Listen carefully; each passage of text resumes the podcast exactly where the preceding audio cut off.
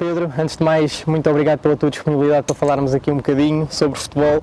Eu queria começar por perceber quem é o Pedro Bolsas do ponto de vista profissional. Portanto, claro que as pessoas já te conhecem, mas falando aqui um bocadinho de uma forma resumida, o teu percurso, os títulos que foste conseguindo agora ao longo da carreira, para que as pessoas também, quem não te conhece, que não será muita gente, mas pelo menos para te conhecer um bocadinho melhor. Bom dia, obrigado pelo convite por, para estar aqui. Olha, eu comecei no futebol feminino, uhum. na altura como treinador adjunto do 1 de dezembro, do professor Nuno Cristóvão, o uhum. treinador mais titulado do futebol feminino, deu-me essa oportunidade de entrar na equipa técnica dele, à qual eu estarei sempre muito grato, porque uhum. foi o início de tudo. E logo nesse ano, como assistente dele, nós ganhámos o, o campeonato e a taça de Portugal. O 1 de dezembro, na altura, era a grande potência. Uhum. Depois continuei mais três anos no futebol feminino, aqui no futebol Benfica e foram três anos de, de, grande felicidade porque fomos duas vezes campeões nacionais e digo campeões porque estamos a falar uhum. de futebol feminino. Ganhámos duas taças de Portugal a primeira, super, a primeira edição da Supertaça Feminina também conquistei aqui com o futebol Benfica. Participei duas vezes na Liga dos Campeões. Depois quando chegou, senti que chegou o momento de, de parar pelo, em, em relação ao futebol feminino e mais tarde acabei por entrar aí sim num, num contexto profissional, porque uhum. o futebol feminino, enquanto eu, enquanto eu fiz parte do futebol feminino, não era profissional. E mais tarde entrei no contexto profissional como treinador assistente do professor Josualdo Ferreira, primeiro no Santos, uhum. depois no Boa Vista. E o percurso desportivo foi um, foi um bocadinho assim. Antes de esta vertente um bocadinho mais séria, também treinei uh, futebol jovem e que também me enriqueceu com certeza. Muito bem. Pessoalmente, sentes que és uma pessoa que tem tempo fora do futebol? Nós muitas vezes falamos sobre, esta, uh, sobre o impacto do futebol nas nossas vidas. Sentes que és uma pessoa que tem tempo fora do futebol? Procuras ter? E o que é que fazes? Gostas de algum hobby especial, alguma coisa? Olha, os meus hobbies ou confundem-se muitas vezes com o futebol, uhum. porque, como sabes, eu tenho o lateral esquerdo, o, o site, o blog, uhum. e muito do que eu produzo eu faço aquilo por hobby, por prazer. Ao longo do tempo sempre foi assim. É claro que, que gosto muito de música, de cinema, de ver séries, gosto especialmente de viajar, uhum. mas muito do tempo que eu, que eu tenho livre eu dedico ao futebol, não numa, numa vertente profissional, uhum. mas por, por lazer, que depois também acaba por me ajudar, porque vejo mais jogos, uhum. analiso mais equipas, analiso mais jogadores e sinto que também evoluo, mas faço também muito numa, numa vertente não profissional porque não estou a ganhar dinheiro com isso, por assim uhum. dizer. E sentes que é importante para o treinador também investir tempo fora do futebol na sua vida pessoal, na sua vida mais privada? Sim, é, até porque quando, quando estás em determinado patamar em que a pressão começa a aumentar, é, é, é mesmo importante que tu tenhas um, um escape, que tenhas uhum. algumas horas ou alguma atividade onde tu possas desligar para depois também acabar por recarregar baterias para voltares ao, à, tua, à tua profissão. Uhum. Muito bem. Sentes que nós agora estás também envolvido com o Canal 11, né? portanto és uma, uma presença assídua uhum. no Canal 11 em alguns programas. Sentes que antes deste período, ou assim, ainda sentes que eras visto como o Pedro do lateral esquerdo, ou seja, como é que isto também influenciou uh, a tua depois entrada no mundo profissional? Sim, olha, o, o lateral esquerdo é, é, basicamente o início de tudo, uhum. porque eu chego ao futebol feminino pelo lateral esquerdo, portanto uhum. o convite surge porque não me conheciam, o que é algo muito raro uhum. atualmente, mas quiseram me conhecer pela, pela, por aquilo que liam de mim uhum. e entrei no futebol feminino por isso. Depois entrei no Canal 11 também por, pelo impacto que o lateral esquerdo já tinha, porque era lido por, por toda a gente do futebol uhum. profissional e o Canal 11 convida-me por ser o Pedro do lateral esquerdo. Okay. E, e, eu só entro no contexto profissional também.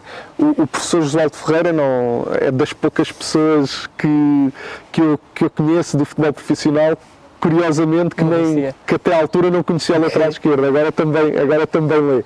Mas naquela altura não conhecia, só que eu só conheci o professor Josualdo e só comecei a trabalhar com o professor Josualdo porque tive a oportunidade de o conhecer uhum. no Canal 11, onde eu cheguei pelo lateral esquerdo, ou uhum. Em termos profissionais, o lateral esquerdo acaba por estar eh, na gênese de tudo o que depois me foi acontecendo, foi, foi por ali que se começaram a abrir portas. E nós falamos muito da marca pessoal, isso é claramente, faz parte da tua marca pessoal, o lateral esquerdo e, e o conteúdo que tu foste produzindo e como é óbvio de qualidade. Queria perguntar-te até que ponto é que é importante para os treinadores hoje em dia preocuparem-se com esta marca pessoal? Opa, eu, eu, na minha opinião é muito importante. Óbvio, uhum. Poderá, se estiveres a falar de treinadores que têm um passado, como, uhum. passado grande como jogador e que já, que já chegam com algum reconhecimento, já faz parte poderão, da sua marca, não é? Exatamente, uhum. já, já têm a sua marca construída. Agora, quem, por exemplo, como eu, não, não, não esteve no futebol profissional, se não fosse essa marca associada, seria muito mais difícil ter conseguido chegar eh, onde, onde, cheguei. E a verdade é que hoje em dia, mesmo tu vês mesmo pessoas do futebol profissional que já têm as suas redes trabalhadas de forma profissional uhum. e, e, no fundo, ajuda sempre a, até, até a não seres esquecido, sabes? Uhum. Porque se tu te mantens ativo, continuas a ser falado e neste meio é muito importante que as pessoas saibam quem tu és e porque tu podes ser muito competente, mas se as pessoas não sabem quem tu és, não sabem o que tu fizeste, não sabem como as tuas equipas jogam, as oportunidades poderão não surgir, independentemente da competência que possas ter. E há muita gente hoje em dia que também seguindo o teu exemplo acabou por começar os seus próprias páginas, os seus próprios blogs. Queria te perguntar, alguma sugestão tu davas a este tipo de este tipo de pessoas que procura trabalhar a sua marca pessoal também através deste, deste tipo de canais, criando conteúdo? Sim, olha, dava algumas. A primeira de todas é não, não desistam. Se, uhum. querem, se querem chegar eh, ao lado profissional e estão, estão a andar por aí, não desistam e dou o meu exemplo. O lateral esquerdo tem desde o final de 2017, portanto tem uhum. 14 anos e eu cheguei ao futebol profissional há dois anos atrás. Uhum. Portanto, eu tive 12 anos a produzir conteúdo e na maior parte dos anos o lateral esquerdo nem sequer tinha publicidades nem nada, portanto era pro bono e uhum. investi todos os dias o meu tempo lá e 12 anos depois acabou por, por me compensar. Portanto, essa é a primeira, sejam persistentes. Depois, o, em relação ao conteúdo que fazem, opa, ter o máximo de rigor uhum. e o máximo de rigor e serem honestos, porque o que hoje acontece, hoje em dia, tu tens, eu sinto que há dois caminhos. Se tu quiseres só aparecer nas redes sociais e ter muitos likes e, e gerar buzz à tua volta, tu consegues, mas consegues sendo pouco rigoroso, pouco honesto, dizendo às vezes alguns disparates que sabes que as pessoas vão gostar e que vão uhum. gerar buzz, só que ao fazê-lo estás a gerar mais gente à tua volta, mas estás a afastar-te do futebol profissional. Uhum. Se tiveres rigor nas coisas, quando analisares uma equipa ou um jogador, tentares perceber porque é que aquela equipa faz aquilo, não é dizer aquilo está tudo errado. Ok, não, pode não estar certo, mas porquê? Uhum. Se conseguires ter esse rigor nas análises, tentar ir um bocadinho mais além, acabas por ser eh, reconhecido. E às vezes, as, e, e eu sinto isso no próprio lateral esquerdo, se calhar os textos que dão mais trabalho são os que geram menos visitas, uhum. são os que geram menos buzz, mas por outro lado, é que malta que está no futebol profissional é aquele que valoriza. Uhum. É para menos gente, mas tem mais qualidade. E eu acho que hoje em dia é, talvez seja para quem é mais novo e para quem quer iniciar, é, se calhar é muito tentador querer trabalhar para os likes e dizer alguns três ou quatro disparados pouco fundamentados porque geram buzz. É mais fácil isso do que fazer algo com qualidade. Mas acho que para chegares lá, quem está, quem está no futebol profissional não vai dar valor ao, às coisas que fazes para o buzz, mas antes à, à qualidade das coisas que tu fazes. Falaste aí da qualidade e queria perguntar, porque às vezes há uma, aqui algum contrabalançar destas duas, quantidade versus qualidade. Como é que tu hoje em dia se tivesses de começar novamente, e sei que fizeste uhum. muita, muita coisa e continuas a fazer constantemente esta relação, preferias ou preferes fazer mais coisas com eventualmente se calhar não dando tanta atenção ao pormenor, ou se calhar focaste em menos, mas dando uma atenção, como falaste bem, à qualidade e que isso seja a marca do teu trabalho? Pá, claramente qualidade mesmo que, que faças menos. Uhum. O, imagina, o, o, lateral esquerdo neste momento até pode ser uma exceção, porque já é uma marca criada uhum. e as pessoas querem ir lá todos os dias e se calhar tenho que ter eh, lá textos todos os dias porque há uhum. gente a entrar lá todos os dias e isso acaba por gerar também receita para o próprio site em função do número de visitas. Uhum. Mas a marca que foi criada e a qualidade que é reconhecida foi mais em foi mais visível em, na sua qualidade uhum. e menos na, na, quantidade, porque lá está, depende tudo do que tu queres. Se queres só, se queres só os likes, uhum. pode, se calhar fazes mais coisas. Certo. Mas se queres ser reconhecido num contexto profissional, se queres que as pessoas olhem para ti como alguém que, que sabe do que fala e que tem qualidade e competência, ah, tem, tens trabalhos mais rigorosos e com mais, com mais qualidade. Ok, e em termos de, já falaste um bocadinho do network, desta criação de contactos, eu te queria te perguntar, uh, já me falaste também um bocadinho sobre isto, mas o impacto real hoje em dia no futebol, porque nós falamos muito de, claro que a competência é importante, mas não é só, não é, não é isso que, é, que realmente depois nos faz chegar. Portanto, queria que falasses um bocadinho sobre a tua experiência uh, e também sobre aquilo que tens vivido agora, uma vez que já estás mesmo dentro do mercado profissional, em relação a este network que é necessário para lá chegar. Olha, o network é o mais decisivo de tudo Obviamente que depois, quando te dão a oportunidade, se tu não tiveres competência, sais fora e não uhum. voltas a entrar. Mas para entrares, precisas mesmo do, do network. E se calhar o meu exemplo também é, também pode ser feliz por isso. Como eu te disse, eu tive 12 anos uhum. a produzir para o lateral esquerdo, mas eu não conhecia ninguém e portanto não entrei em lado nenhum, uhum. apesar de as pessoas, eu sei que as pessoas, porque muitas vezes me davam feedback, mesmo as pessoas do futebol profissional, gostavam das coisas que eram produzidas ali, mas a verdade é que não me conheciam e a oportunidade não surgiu. Uhum. E acabou por ser, quando também estabeleci uma relação pessoal com, com o professor Josualdo Ferreira, que acabo por entrar no futebol profissional. E agora que estou no futebol profissional, posso dizer que tenho uma série de, de, de treinadores de, de, primeira linha, por uhum. assim dizer, que já me convidaram para integrar as suas equipas técnicas. Ou seja, a partir do momento em que entras no meio e que fazes parte da, da rede, as coisas acontecem com muito mais facilidade. Tu dizes-me assim, mas tu tinhas a mesma competência de quando não tinhas oportunidades uhum. tens agora. Pá, tinha, pelo menos não haveria de variar muito. Uhum. Só que como consegui, através da, do networking, entrar, eu neste momento sinto que que não, não, me faltarão oportunidades. Uhum. E, e, estamos a falar de uma pessoa que demorou 12 anos para ter uma oportunidade. E uhum. neste momento, não digo todas as semanas, mas recebo mesmo muito, muitos contactos e, portanto, isso é absolutamente decisivo. Mas não esquecendo aquilo que eu também disse, que é se chegas lá, mas depois também não estás preparado, uhum. vais cair, porque ninguém te vai segurar se não, se não demonstrares qualidade e competência no teu trabalho. E tu sentes isso na prática, ou seja, depois na seleção de colegas que podem vir a entrar dentro da tua, dentro da tua equipa técnica ou tu entras dentro de, da equipa técnica de outras pessoas, tens sentido que, que existe essa procura, que isso, há contactos frequentes, portanto, esse network, mais do que ser um tema abstrato, é claramente depois uma coisa muito objetiva, é, não é? É muito objetivo e é um fator de escolha muito grande. Ninguém repara, o, o, mais, o mais, se calhar o mais difícil é tu teres a certeza que podes confiar na pessoa. Tu, numa equipa técnica, estamos a falar de 4, 5 pessoas, tem que haver uma confiança total de que estamos todos a, a remar para o, para o, mesmo lado, uhum. porque basta haver um elemento que por trás não faz as coisas bem, que vai prejudicar toda a gente. E se calhar é mais difícil porque gente com conhecimentos há muito. E até há outra vertente que é eu prefiro ter alguém da minha confiança. Uhum. Mesmo que eu sinta que, que ainda haverá algumas lacunas técnicas, eu consigo ensinar, eu consigo uhum. moldá-lo, mas ele é da minha confiança, eu sei que ele vai querer aprender, sei que vai evoluir, sei que não me vai falhar. E eu, eu posso dar um exemplo concreto, ainda, ainda ontem uhum. me ligou um treinador eh, do contexto profissional a perguntar-me a minha opinião sobre outro treinador porque o iria convidar para a equipa técnica. Uhum. Ou seja, e eu acabei por dar as referências e ali eu, eu não sei se ele acabará por ser escolhido ou não.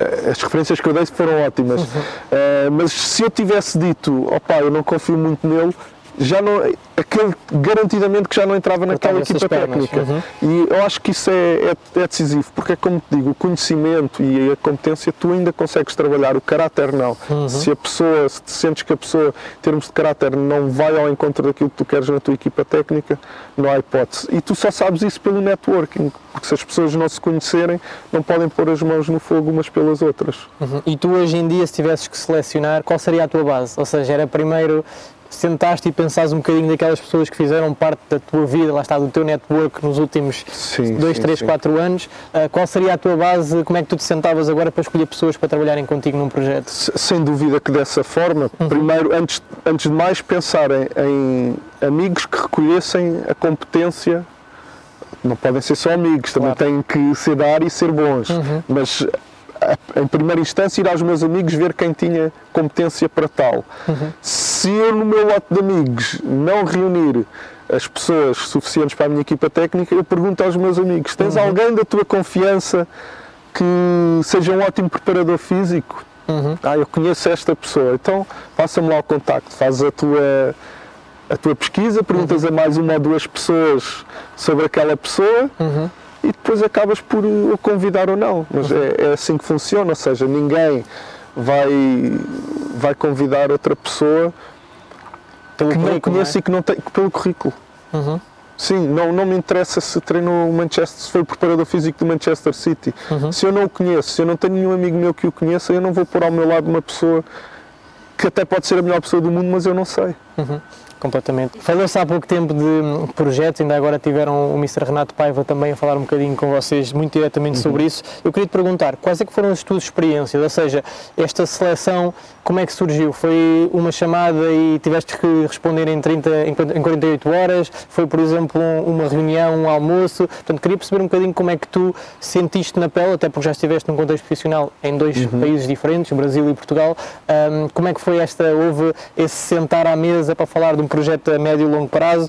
Como é que sentiste essa, essa seleção? Olha, eu vou contar a, a história do Brasil é gira, porque foi no, no final de um, de um programa do futebol a sério que eu, uhum. que eu tinha, estava no programa com o professor Josualdo e no final do programa eh, já saímos do estúdio cá fora e o professor diz-me assim, Pedro, tenho aqui uma possibilidade para ir para o Brasil. Entretanto, já tinha almoçado algumas vezes com o professor, já tínhamos falado de futebol, uhum. para além daquilo que era visto no programa. E ele, no fim do programa, diz-me: Pedro, tenho aqui uma possibilidade de ir para o Brasil. Eu não sei se, não sei se a proposta vai ser eh, formalizada. Se for, eu não sei se quero ir, uhum. porque é muito longe e tenho que pensar bem. Mas se isso acontecer, eu gostava que fosses comigo, estás disposto a ir? Uhum. Ou seja, foi assim, não houve preparação nenhuma. Nunca antes tínhamos falado na questão do entrar na equipa técnica nem nada, porque às vezes tu estás, falam contigo e dizes, olha, se me aparecer qualquer coisa, uhum. eu conto contigo. Não, ali nem sequer tinha havido essa conversa. Quando surgiu foi logo para dizer que há aqui uma possibilidade. Uhum. E depois foi, foi giro porque eu, eu, disse que, claro que precisava de ouvir as condições, porque envolvia migrar, eu nunca tinha, nunca tinha uhum. migrado. E depois foi tudo muito rápido, porque passado dois dias o professor liga-me e diz-me as condições são estas, estas, estas e estas, assim que puderes dar-me uma resposta. Uhum.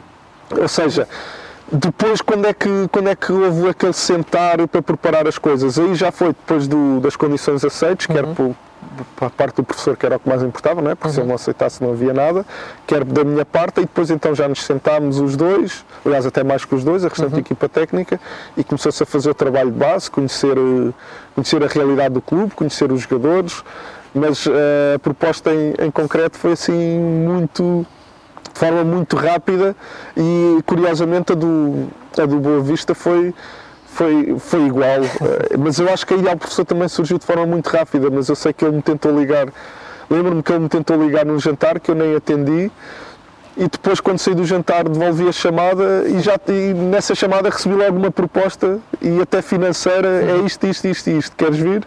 E foi assim muito, muito rápido. E achas que isso é. Hum, como é que tu caracterizarias isso em termos de escolha, em termos do projeto esportivo depois para o clube? Claro que estamos a ver agora do ponto de vista da equipa técnica e do treinador que querem a oportunidade para entrar, uhum. mas depois tem acontecido, como nós sabemos e bem, ah, alguma vira cadeira, não é? Portanto, as coisas, as pessoas têm entrado e saído de uma, uma velocidade às vezes mais rápida daquilo que seria aconselhável. Como é que tu depois vês esta dinâmica em termos de escolhas de quem está na parte dos clubes? Da parte de.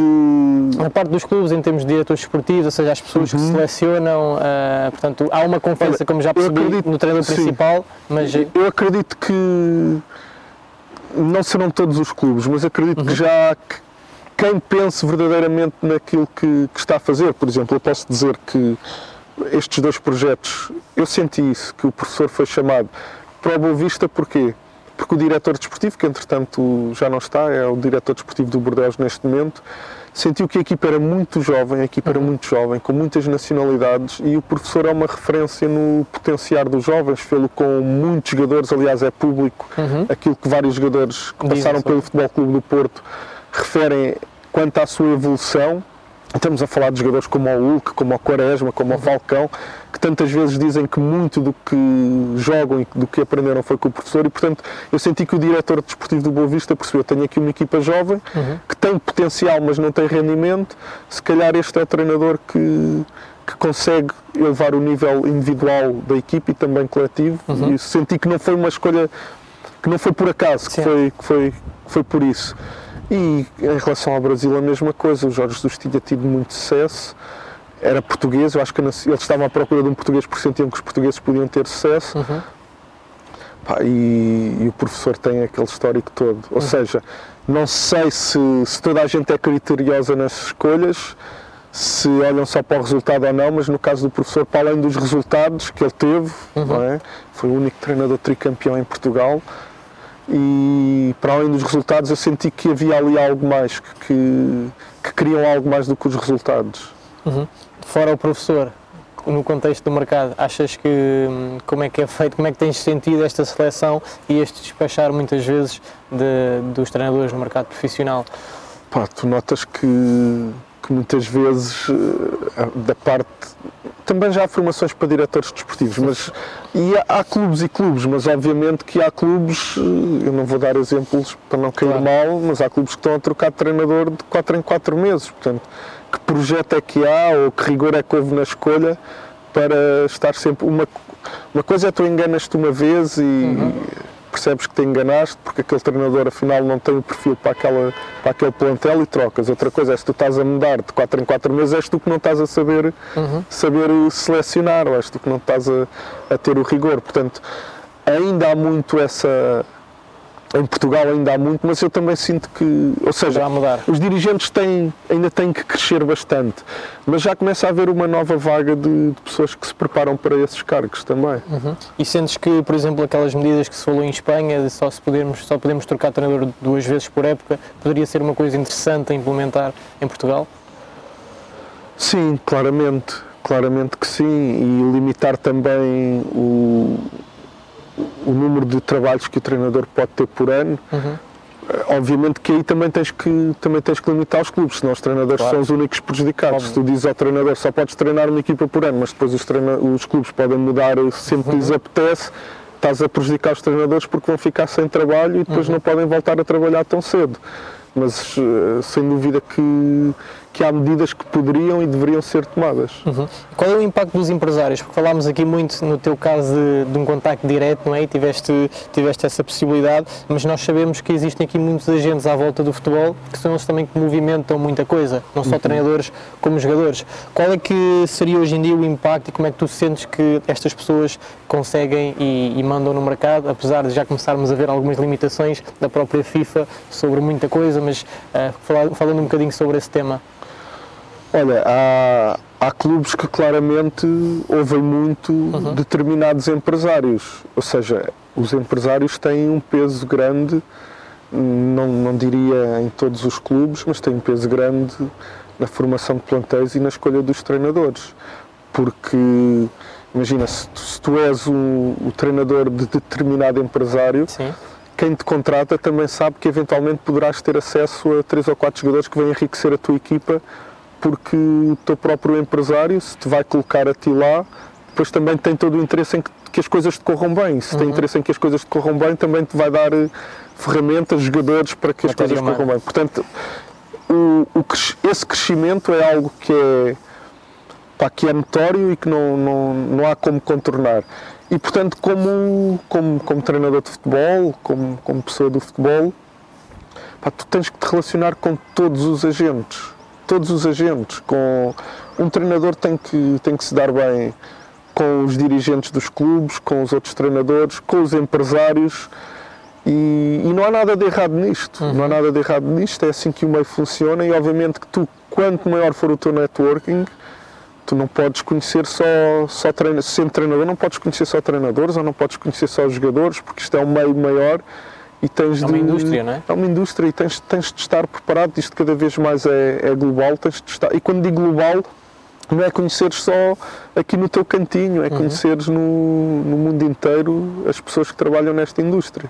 E sugeres alguma estratégia, portanto, como é óbvio, temos que ter esta relação, mas não é fácil, não é? Muitas vezes prende-se aqui entre o querer e depois o fazer, há aqui uma, um gap, portanto, um intervalo que pode existir. Tu, que sugestões é que darias à malta que está a começar e que percebe e que aceita esta, que esta é a realidade, mas que ainda não sabe como é que poderia fazer, criar estas relações com os agentes, com os empresários? Tens alguma sugestão? Olha, a, a mais rápida é perceber se tens na tua, já na tua rede de contactos atual alguém que conheça pessoas que se movem no meio. Se tiverem, é- é- por aí é mais fácil marcar um almoço, marcar um jantar. E quando eu digo marcar um almoço, marcar um jantar, não é, não é o propósito não é chegares lá e de repente, por favor, agencia-me, trabalha comigo. Não, é para as pessoas se conhecerem, falarem de futebol e se houver ali uma energia positiva, começam a, tro- começam a trocar-se mensagens, na semana seguinte voltas a almoçar, começa-se a estabelecer uma relação e quando começas a estabelecer essa relação, as pessoas também percebem que tu és competente, és de confiança e quando surgem oportunidades o teu nome pode, pode ser tido em conta. Ou seja, não é. o- o- aquilo que eu acho que é importante é. Tu, quando vais ter com alguém, não é logo para te venderes ou para te ofereceres.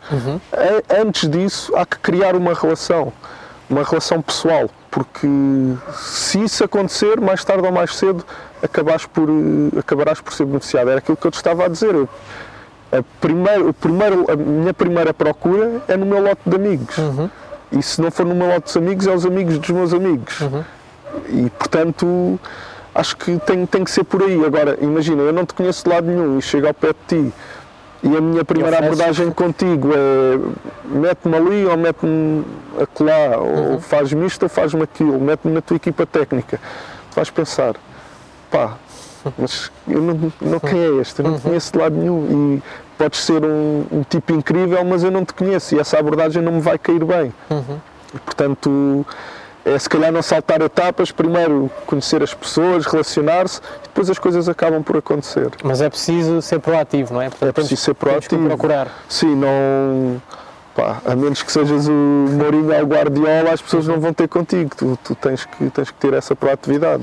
Hoje em dia já tiveste uma série de, de experiências. Eu queria perguntar-te eh, qual a área de intervenção ou função em que sentes realmente capaz e que sentes realmente realizado para apoiar e para criar valor dentro de uma equipa profissional, como adjunto, como analista, como principal até eventualmente. Portanto, o que é que sentes neste momento? Olha, a vertente de analista, claramente, é aquela que eu me sinto mais confortável, até porque é aquela que, que trabalhei nestes últimos anos, com a curiosidade. E isso para mim é fundamental, que um analista de campo, alguém que está nos treinos, que é um treinador adjunto na- no processo de criação do plano de treino, do exercício, que está no campo, mas que depois eu estou no campo, mas sei claramente que a minha mais-valia em relação aos meus outros colegas que estão no campo também tem a ver com a análise, com o, com o trabalho depois que é feito em vídeo, mas não me sentiria realizado se fosse o tipo que está apenas no gabinete a ver vídeos e a cortar vídeos e a fazer apresentações vídeo. Isso não, não me deixaria realizado, mas isso é efetivamente aquilo em que é, que é a minha mais-valia.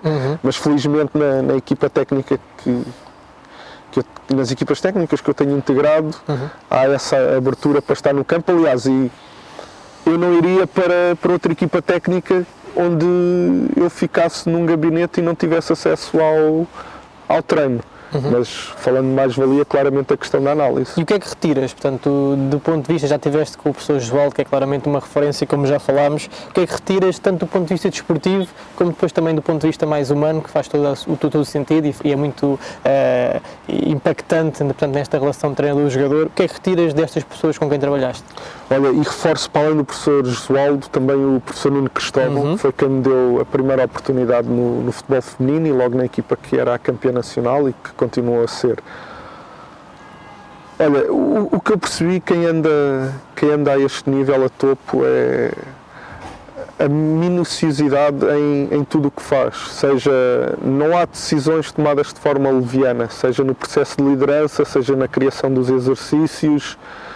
E foram experiências muito, muito enriquecedoras e como te disse, pá, retirei de, da comunicação, da liderança, do, do processo de, da prática, do, do exercício, do treino, pá, com, com todos eles retirei, retirei muito. Em relação àquilo que, que eu fazia, óbvio que quando estás com pessoas que já tiveram muito mais experiências que tu, que já passaram por muito mais eh, situações que tu, há sempre episódios que acontecem e tu vês a resposta que eles dão e tu uhum. pensas pá, se, se, eu tivesse que dar uma resposta aqui em 5 segundos, eu não sei se conseguia uhum. ter esta qualidade. E são coisas que tu vais aprendendo e que, se calhar, um dia, se mais tarde tiver que ser eu a dar respostas, o facto de já ter vivenciado essas coisas antes e ter visto que, é pá, aquela resposta uh, resolveu o problema no instante, pá, acabas por retirar. Uh, não, não te consigo dizer exemplos práticos, uhum. mas em termos, sobretudo em termos de liderança, okay uh, acaba por, por ajudar bastante. E achas que é aí que faz a diferença, desculpa interromper, achas que é aí que faz a diferença a parte humana nesta liderança e nesta gestão de, de pessoas? Sim, faz, faz. É, opa, cada vez mais é, é muito importante. Ainda por cima, nós estamos a viver uma era em que há muito, nos jogadores de futebol, há muito egocentrismo. Uhum.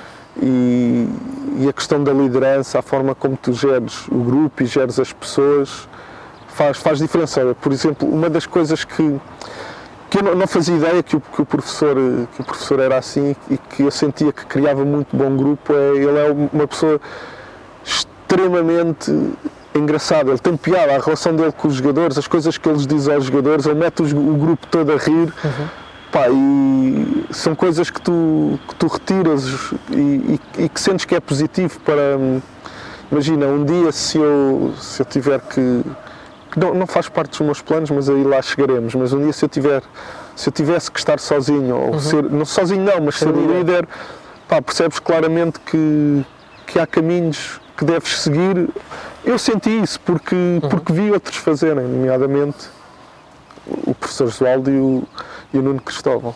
Qual o contributo do ensino formal, portanto, daquilo que fazemos nas, nas universidades, portanto, também até do ponto de vista uhum. federativo, versus, não sei se podemos chamar-lhe um versus, mas uh, em relação depois também àquele ensino mais prático, portanto, o chamado ensino informal, de vir para o treino, de fazer esses estágios, estar com as pessoas, como é que tu balanceias se tivesses que o fazer e como é que isto também depois contribuiu para a tua carreira como treinador? Olha, um eu sou, sou formado também, não é? Uhum. Eh, do ponto de vista académico, e a verdade é que foi aí que eu, muita da minha visão do que é o jogo e do que é o treino, vem do conhecimento que adquiri aí. Uhum. Mas o que eu senti, ou seja, isso é, eu acho, essa questão, o lado mais teórico, acho fundamental, é uhum. é determinante. Mas o que eu senti depois, quando chega à prática, é que aí é que tu validas as coisas, ou seja, eu antes de chegar à prática tinha muitas ideias, pensava em muitas coisas que afinal hoje já não acredito nelas. Há uma especificidade da prática? Há uma especificidade da prática, sim. Acho que não, não consegues viver uma sem a outra. Uhum. Ou seja, tu não consegues chegar à prática sem ter conhecimento e dar um treino com qualidade, porque não dominas, não dominas conceitos importantes como o tempo de empenhamento motor, a importância das repetições para que haja desenvolvimento mas depois se calhar na teórica é tudo muito, muito bonito, muito cor-de-rosa e tu chegas à prática e queres meter esse cor-de-rosa todo lá e aquilo não acontece uma vez, não acontece duas, não acontece três, não acontece quatro, não acontece cinco e tu tens que pensar, é pá, isto se calhar não é assim, uhum. deixa-me cá dar a volta e ir à procura de outras coisas. Portanto, acho que uma não vive sem a outra e na prática é que tu validas as coisas porque muito daquilo que tu trazes não resulta. Pode não resultar aqui e resultar ali, Sim. mas não resulta nos, nos, contextos todos. E é na prática que tu percebes isso e abres o teu. abres o, a tua mente, abres o, a, a, forma como vês as coisas. E achas que conseguias identificar, se tivesses que o fazer, portanto, quais é que são os princípios, os conteúdos que realmente utilizas hoje em dia na prática, ou seja, disso tudo que apanhaste da parte mais académica, de formações, o que é que realmente hoje faz parte da tua caixa de ferramentas para quando começas a trabalhar? Opa, as questões do, dos princípios do treino, Uh, claro, tem, tem, que estar, tem que estar presente quando, quando planeias um treino. Na minha área de, pá, de analista, a verdade é que eu, eu fui, eu fui desenvolvendo por mim próprio, uhum. porque eu não tive formação na forma de ver o jogo. Eu, foi, foi, por mim próprio, eu via uhum. o jogo, parava, olhava, tentava perceber, a ver como, a ver as, as grandes equipas, claro. a ver como faziam os grandes treinadores, as grandes equipas. E fui aprendendo por mim próprio, nunca tive essa possibilidade de, de ter assim grandes ajudas que não o meu olho. Uhum. Mesmo depois a chegada à prática. O, o desenvolvimento e o trabalho com os softwares foi uhum. tudo muito. fui aprendendo por, por mim próprio. Portanto, nem, nem, nem sei bem como te, como te responder a isso, mas a verdade é que acho que eh, os cursos e a teoria pá, são sempre importantes, mas é quando chegas à prática e aí tens, tens, são tens, base, tens é? que desenrascar. Sim, são uma base, mas tu depois tens que, tens que desenrascar porque as coisas acabam sempre por seguir caminhos diferentes. Uhum na prática as coisas são sempre mais, mais aprofundadas do que, do que aquilo que tu ouves. Uhum. Gostava que falasse um bocadinho, porque eu acho que há muita gente que ainda pensa que ser treinador de futebol é vir trabalhar de manhã e depois de almoço ir embora. Um, que descrevesse a tua rotina diária, ou seja, quando chegas a um clube, um pré-treino, durante o treino, um uhum. pós-treino, já falaste que és uma pessoa que gosta de estar, mesmo sendo analista, gosta de estar junto do, do treino e a ver como as uhum. coisas funcionam. Portanto, como é que é o teu dia-a-dia, -dia, a tua rotina diária? Olha, uh, habitualmente, uhum. imaginas, tens que chegar, eh, tens pequeno almoço no clube uhum. às 8 da manhã ou 8 e meia, aqui depende depois também ah, um bocadinho da, do planeamento, mas uh, para ser assim se calhar mais, mais fácil de perceberem, vou uhum. tentar descrever um dia nesta última aventura que nós tivemos no Boa Vista.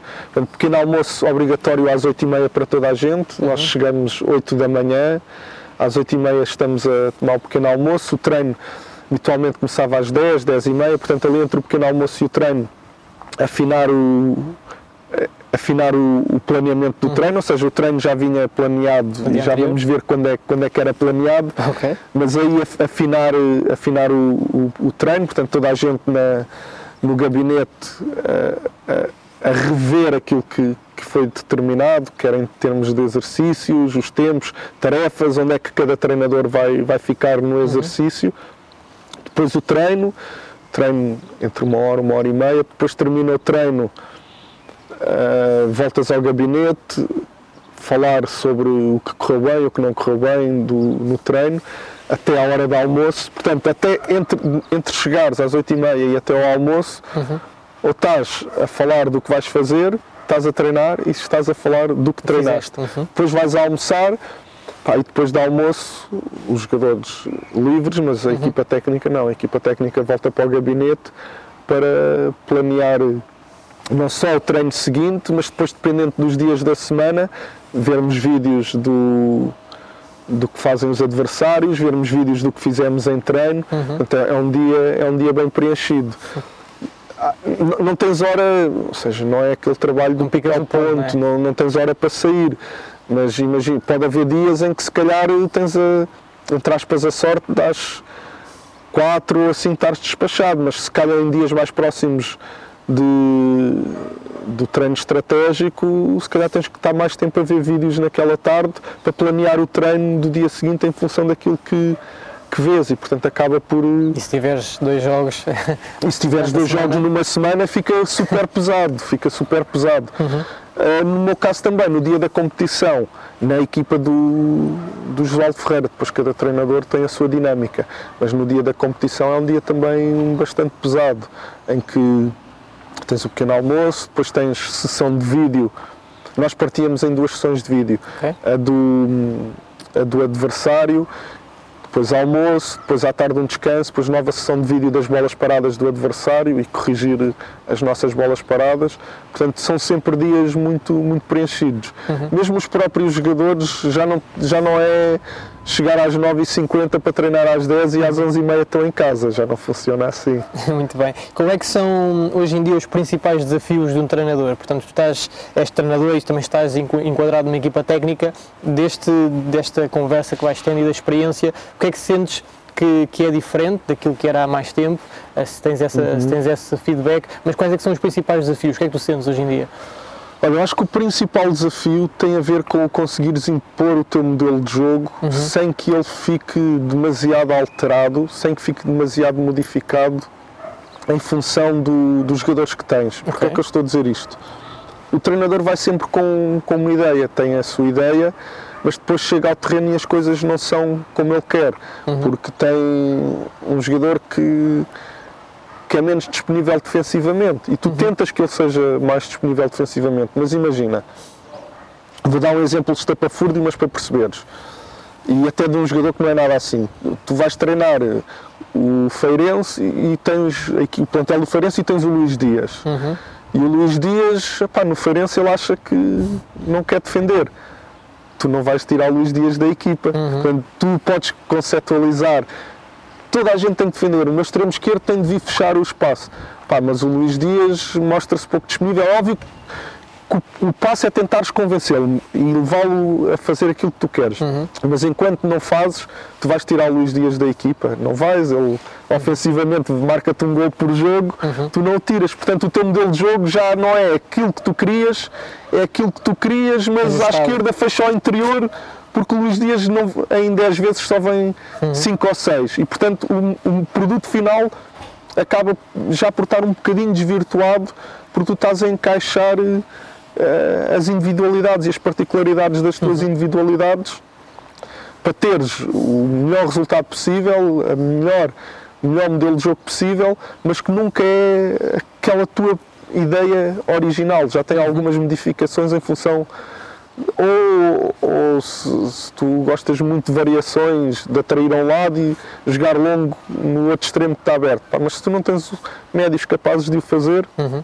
tu vais ter que, que indo adaptar. Uhum. E acho que o grande desafio é isso: é questões de liderança que te levem a conseguir ter o teu modelo de jogo ao mais, o mais próximo possível daquilo que tu idealizas porque passa muito pelo, por questões de liderança. Tu teres no, no relevado as ideias que tu queres, passa também muito pela tua liderança. E esse é um, é um desafio de hoje em dia, porque, como eu disse há pouco, os jogadores também estão mais egocêntricos uhum. e ninguém faz as coisas porque o treinador manda. Tu tens que o convencer de que aquilo é o, é o melhor e é o mais correto e, o mais benéfico para a equipa. E sendo assim, consideras um treinador mais ofensivo, menos defensivo? Consideras que tem que ser, como é óbvio, uma adaptação, lá está o próprio contexto? Como é que se joga esta relação entre aquilo que tu queres, lá está, e aquilo que vais uhum. encontrar?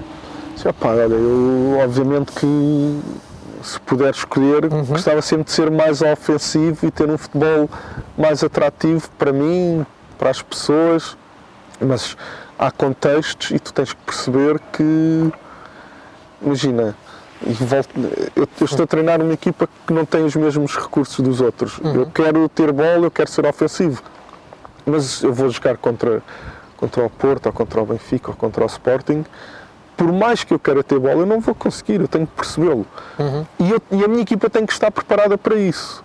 Ou seja, o que eu não posso é, eu sou um treinador ofensivo, vou jogar ao Estádio da Luz, e sou um treinador ofensivo. Eu nem tenho a equipa preparada defensivamente, ou muito uhum. preparada defensivamente, porque eu sou um treinador ofensivo. E depois chego lá e não tenho bola e a minha equipa não está preparada para aquilo. Não, eu quero, eu quero assim. Eu quero ter a bola, mas tenho que estar preparado para não a ter. Uhum.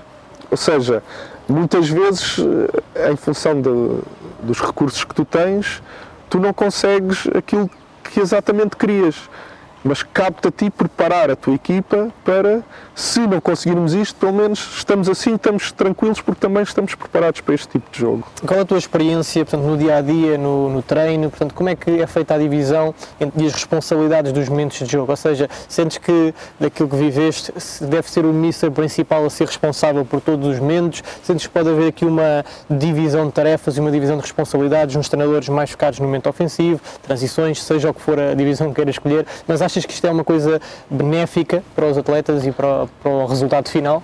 Olha, em termos de modelo de jogo, tudo tem que partir do treinador principal, uhum. porque os momentos depois acabam por se ligar. Tu não Óbvio. consegues ter uma boa transição defensiva se no momento anterior em que estás em organização ofensiva os posicionamentos já não, não estiverem corretos. Portanto, a, a, grande ideia tem que vir do, do, treinador principal e a ideia para todos os momentos do jogo, porque as coisas acabam por se encadear umas uhum. a seguir às outras. Depois no treino, E passando o treinador principal e sendo conhecido por toda a equipa técnica, as ideias e os posicionamentos que, que queres ter em cada momento, acaba por ser mais fácil teres uns olhos para a organização ofensiva, a transição defensiva. Uhum. Nós partíamos sempre, eu acho que é o mais correto, em dois momentos que é a, a seguir à, ao momento em que perdes a bola, contemplar também um, okay. a transição, ou seja, a organização ofensiva, uhum. transição defensiva, ou a organização defensiva e depois a transição ofensiva. E teres uh, uns olhos muito centrados num momento particular, os outro, outros olhos, uhum. os outros dois momentos muito particulares e o treinador a ver tudo, uhum. eu acho que funciona muito bem. E em treino, em termos de feedback, portanto, também há essa, essa preocupação? Mesmo em questão do feedback, ou seja, o treinador principal muito inter, interventivo e preocupado uhum. com tudo de uma forma geral e haver uma pessoa mais específica para dois momentos que se uhum. encandeiam e outra para, para outros. Uhum. E quais é que são as tendências? Tu és uma pessoa que está constantemente ligada ao conteúdo e pesquisas muito, como já percebemos. Um, achas que vai haver assim, sei lá, mais um momento disruptivo naquilo que é o futebol, eh, naquilo que é o futebol profissional hoje em dia? Portanto, alguma coisa que vai influenciar o trabalho das equipas? Olha, o que eu sinto neste momento é que nós, durante, durante muito tempo, o jogo não era muito coletivo. Uhum. Eram 11 jogadores lá e havia muito espaço. Se tu se fores ver um jogo, e não é preciso recuares muito, basta ires ao Europeu de 2000, porque o Canal 11 tem transmitido jogos que para mim foram míticos da seleção portuguesa no Europeu de 2000, mas tu estás a ver o jogo e aquele jogo já não é este. Uhum. Não, não é o mesmo jogo. Não, não havia, havia muito espaço, quem recebia a bola tinha sempre espaço linhas muito afastadas. Portanto, um jogo do ponto de vista tático muito atrasado em relação àquilo que é hoje em dia. Uhum. Portanto, neste período houve uma, uma evolução do ponto de vista coletivo muito grande. Uhum. Hoje, tu vais. Uh, se, se, pá, vou falar, eu não tenho visto jogos de muitas divisões, mas acredito que vais a qualquer divisão uhum. e vejas equipas taticamente mais organizadas na distrital uhum. do que as equipas de topo em 2000. Não tenho uhum. dúvida nenhuma disso. E o jogo tornou-se mais, mais difícil, porque há menos espaço, menos tempo para, para pensares. Aquilo que eu acho que neste momento está a fazer ou vai fazer cada vez mais a diferença é voltarmos a potenciar o pormenor individual. Okay. Ou seja, estamos numa fase em que o jogo é tão rápido que estares virado para a direita ou para a esquerda é diferente e podes pagar por isso. Uhum. Que receberes a bola com o pé direito ou com o pé esquerdo é diferente e podes perder tempo ou ganhar tempo e podes fazer um gol ou podes não fazer um gol por isso. Portanto, acho que a tendência é, não perdendo o que ganhamos em termos coletivos, uhum porque cresceu-se muito em termos coletivos, mas é voltarmos a preocupar com o individual, voltarmos a potenciar o individual e potenciar o individual no pormenor. Uhum. No, não é só no tornar o jogador mais rápido ou tornar o jogador com um remate mais, mais forte. forte. Uhum. É, é mesmo no pormenor, na questão tática, na forma como, como roda, como, como posiciona o corpo, como recebe a bola, como está preparado para correr num sentido ou noutro. Acho que essa é, aquilo que vamos ver no futuro é esse potenciar do individual. E achas que em termos tecnológicos na tua área, porque é uma área também muito ligada, como é óbvio, ao desenvolvimento tecnológico, aos softwares, àquilo que existe, um, sentes que aquilo que existe hoje já é muito válido, não é? E muito, já te ajuda com certeza bastante, mas sentes que há espaço ainda para melhorar? Onde é que nós estamos a chegar? Fala-se muito da realidade virtual, portanto, aqui há algumas, algumas ligações a estes mundos mais tecnológicos também mais avançados. Olha, um as ferramentas que já estão no mercado uhum. preenchem-me totalmente, ou seja, não te consigo uhum. dizer nada que precisasses, não é? que precisasse. Agora, há clubes que não têm acesso às ferramentas, por exemplo, nós no Brasil tínhamos um drone hum. e o plano com que filmávamos os treinos era incrível e aquilo em termos de análise facilita-te muito mas não sei quantas equipas há em Portugal que têm um drone e que te permitem ter isso. Ou seja, as ferramentas há, uhum. mas depois há, há, coisas mais caras, menos caras e que, que, podes, não ter, podes não ter acesso. Agora, em termos de softwares, as câmaras de filmar, para filmares o treino, essas questões dos drones, pá, inclusive é, quando estás lá em cima, envia, durante o jogo, durante uhum. a competição, a enviar a formação para baixo, nós conseguíamos, o Boa Vista tinha um software que eu mandava os vídeos para o banco em tempo real. A jogada acabava de acontecer e eles estavam a ver o, o, o vídeo no banco. Portanto, não há, sinceramente, não há assim nada que eu tenha pensado que me faça falta. Às vezes pode fazer falta, ela existe no mercado, eu é que não tenho capacidade para. Aham, Muito bem. Uh, sendo a Footstage, neste caso, uma plataforma que coloca os treinadores e dá acesso a este contexto profissional, queria te perguntar um bocadinho sobre qual a influência que achas que nós podemos ter neste, neste mercado de treinadores profissionais. Olha, muito grande, porque voltando ao meu caso, e àquilo do início, eu tive 12 anos a produzir conteúdo para entrar no futebol profissional, porquê? Porque eu não tinha acesso a ninguém, eu não conhecia ninguém, não falava com ninguém. E, e eu sou uma pessoa em milhares, ou seja, a maior parte das pessoas era como eu, não tinham acesso, não, não sabiam. E eu, eu apenas tive a sorte de ter criado um, um blog, é claro que depois teve, teve qualidade, mas imagina, se eu não tenho criado, podia ter acontecido naquela tarde eu ter ido ao cinema em vez de ir fazer um blog. Se eu não tenho criado um blog, 12 anos depois eu não chegaria aqui. Porquê? Porque não havia, naquela altura, não havia estas ferramentas como estas que vocês trazem, ou seja, vocês dão acesso àquilo que realmente é importante, que é conheceres as pessoas, falares com as pessoas, porque é a partir daí que as oportunidades surgem. Tu podes ser, podes ter as melhores ideias do mundo, podes ser o mais competente do mundo. Se não tens a oportunidade, vale-te zero. Exatamente. Esse teu conhecimento vale-te zero. E vocês facilitam, facilitam muito porque esse acesso, no fundo, potenciam a que a oportunidade possa surgir. Que no caso do futebol profissional, pá, é o mais difícil de conseguires a oportunidade, porque o conhecimento está aí, se tu fores aplicado e rigoroso, consegues tê-lo. A oportunidade é determinante que aquilo que, que vocês fazem, porque po- po- possibilitam que isso possa acontecer. Quem me dera a mim, há 12 anos atrás, não ter tido de, de andar 12 anos a produzir conteúdo para chegar às pessoas do futebol. Exatamente. E consideras-te um treinador aberto, ou seja, sentes que hum, também daquilo que foste apanhando e, e vivenciando ao longo do tempo, hoje em dia, com aquilo que já sabes, achas que és uma pessoa que procura esta partilha, que gostas deste tipo de, de- de- divisão e de crítica construtiva? Sim, repara, eu continuo, embora em, em menor quantidade, mas continuo a produzir conteúdo no lateral esquerdo e esse conteúdo é em função da minha forma de ver o jogo, das minhas ideias. Ou seja, eu poderia deixar de partilhar. Agora fala-se muito da questão da, da recessão pá, e eu tenho dado muito ênfase nisso. Eu sei perfeitamente que a maioria das pessoas não saberia a melhor forma de receber e se eu não, não colocasse isso quase diariamente no blog, havia muita gente que não tinha esse conhecimento. Mas eu, eu estou, sempre estive desde o início disponível para partilhar e não é agora que, que o vou parar. Muito bem. Colega é que gostavas de ver entrevistado por nós? Portanto, já entrevistámos algumas pessoas e tu entras aqui num leque também, felizmente, de- e obrigado por isso uma vez mais, de malta bastante considerável. Quem gostavas de ver? Ou seja, quem é que achas que devia ter esta eh, oportunidade de se expor e também de mostrar um bocadinho a sua vida e a sua carreira?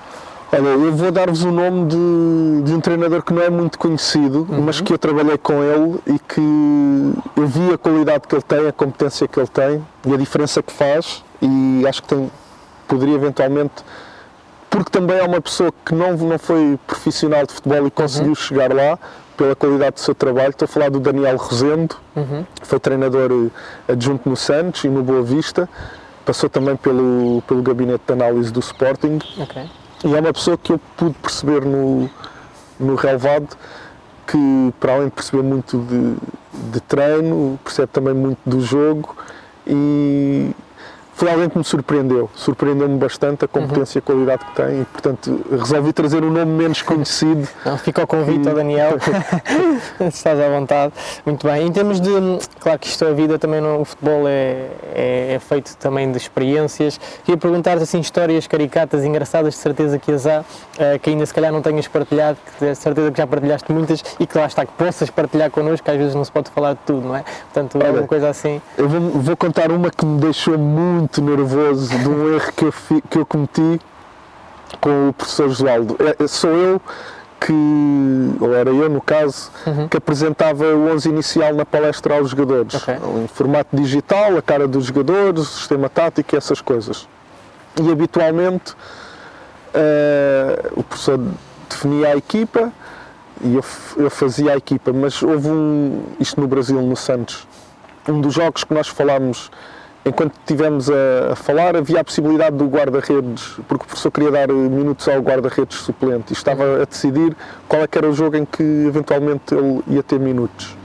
E quando eu, quando eu me fui deitar, porque isto eram coisas até muito uhum. tarde, e a, a, ideia era que jogasse um dos guarda-redes. Uhum. Só que de manhã, obviamente, eu tinha que confirmar, confirmar. o 11 inicial.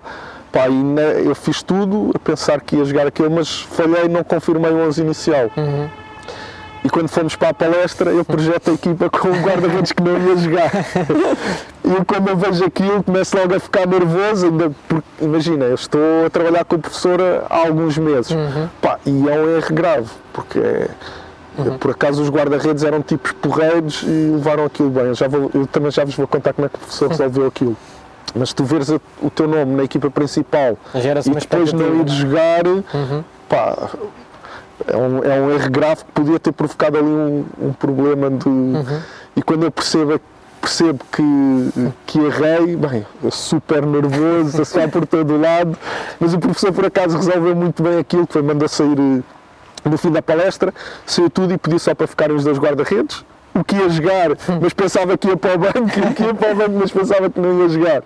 E o professor, opá, aquilo que eu te disse, ele tem muita graça e assim, num tom descontraído começou a dizer este gajo já quer mandar na equipa, ele é quer fazer equipa, está-me a dar facada nas costas, mas ele levou aquilo para a brincadeira e conseguiu dar a volta. Aligerou, não é? Sim, opá, e até o próprio que afinal não ia jogar naquele jogo, depois percebeu que ia jogar mais tarde e as coisas correram bem. Ah, mas aquilo foi o, é o, nunca mais, nunca mais me vou esquecer aqueles 20 minutos até ao professor resolver aquilo, o sofrimento que foi eu perceber que tinha cometido uma gafe daquelas. Muito bem, essa, essa é boa. essa é boa. Onde é que te vês daqui a 5 anos? Olha, não, não te sei responder, uhum. sinceramente. Uhum. Uh, eu tenho tido. Repara, o professor já está comunidade, eu não sei quando. Ele quer continuar a treinar e está com competências uhum. e predisposto e com a lucidez toda para continuar a treinar, mas já não é um jovem. Uhum. Portanto, o professor um dia vai decidir deixar de treinar. Eu tenho, tenho tido abordagens de diferentes treinadores para integrar as suas equipas técnicas, mas também te confesso que neste momento me está a saber muito bem uhum. viver em Lisboa, onde tenho, tenho as pessoas de quem gosto, e portanto eu às vezes sou um bocadinho por impulsos. Uhum. Se dissesse agora, pá, eu agora não quero sair de Lisboa, nestes próximos tempos. Mas se calhar amanhã aparece um projeto qualquer que, que eu acho tão interessante e vou. Portanto, pá, não, se calhar erradamente, mas não funciona assim. É o dia a dia uhum. e, e mas, vou pensando nas coisas dia a dia. Acredito que, que terei oportunidades para daqui a 5 uhum. anos estar, mas sempre como, falando no futebol profissional, okay. pá, não tenho intuito nenhum de ser eh, treinador principal. Uhum. Se, se a questão era um bocadinho por aí, quer em termos de, de personalidade, questões de liderança, sinto-me muito mais tranquilo na, na parte de backup uhum. do que propriamente a ser eu a dar a cara. Não tenho pretensão nenhuma a isso. Se me surgisse um convite nesse, nesse sentido, eu não, uhum. não me, neste momento não, não me veria aceitá-lo. E tens assim alguma liga, alguma competição que só de pensares nisso que claramente te enche o olho Opa, obviamente que o sonho de toda a gente é jogar uma Liga dos Campeões ou estar numa Premier League, uhum. mas eh, estou, sei que estou muito longe disso ainda. Uhum. Mas às vezes as coisas mudam de um dia, de um dia para o outro. Mas eh, Premier League, Liga dos Campeões são aquelas que mais, mais me enchem o olho. Mas sinceramente nem coloco como, como objetivo. Se tiver de acontecer, ótimo, mas não não, há, não há algo que me tire o sono. Muito bem. Última mensagem para os nossos membros, pronto, que também têm, como tu, uh, esta vontade e trabalham para, para serem profissionais. Portanto, o que é que lhes dirias, assim, para terminar a entrevista, para ficar assim com o highlight do que fizeste até hoje? Olha, uh, que não desistam, porque as coisas não são fáceis, o caminho não se faz em dois ou três ou quatro meses. Uhum uh, que persistam e volto a dizer, eu tive 12 anos a, a, fazer coisas, a produzir conteúdo sem receber nada por isso, até chegar lá. Portanto, não desistam é fundamental pá, e dizer-vos que com vocês têm, têm a possibilidade de conhecer pessoas do jogo e uhum. isso é o fator número um para entrares no jogo. Agora é também saberes, depois de teres essa possibilidade de conheceres as pessoas no jogo, é saberes relacionar-te com, com elas, porque é a partir daí que, que as coisas acontecem. E sinceramente, aquilo que, que vocês fazem eu não sou muito velho, mas já tenho 42 anos. Uhum. E há, quando eu tinha 20 e tal anos, pá, o, não havia acesso, não havia acesso, nem sequer falar, eu não conseguia nem sequer falar com ninguém. Ter a possibilidade de dizer olá a alguém profissional do futebol era uma coisa inacreditável e, portanto, o mais difícil que é esse acesso, eles conseguem ter por vocês. Pá, depois é saber, saber relacionar-se com as pessoas e, e estarem preparados, porque no dia em que a oportunidade surja, também tens que estar preparado, não é só investir nas relações pessoais e depois, quando chegas ao terreno, não consegues. Uhum. Mas quando chegar a oportunidade, se estiveres preparado, as coisas depois acontecem. Muito bem, Pedro. Muito obrigado pela tua disponibilidade e esperamos ver-te no ativo muito em breve, ok? Obrigado. Muito obrigado.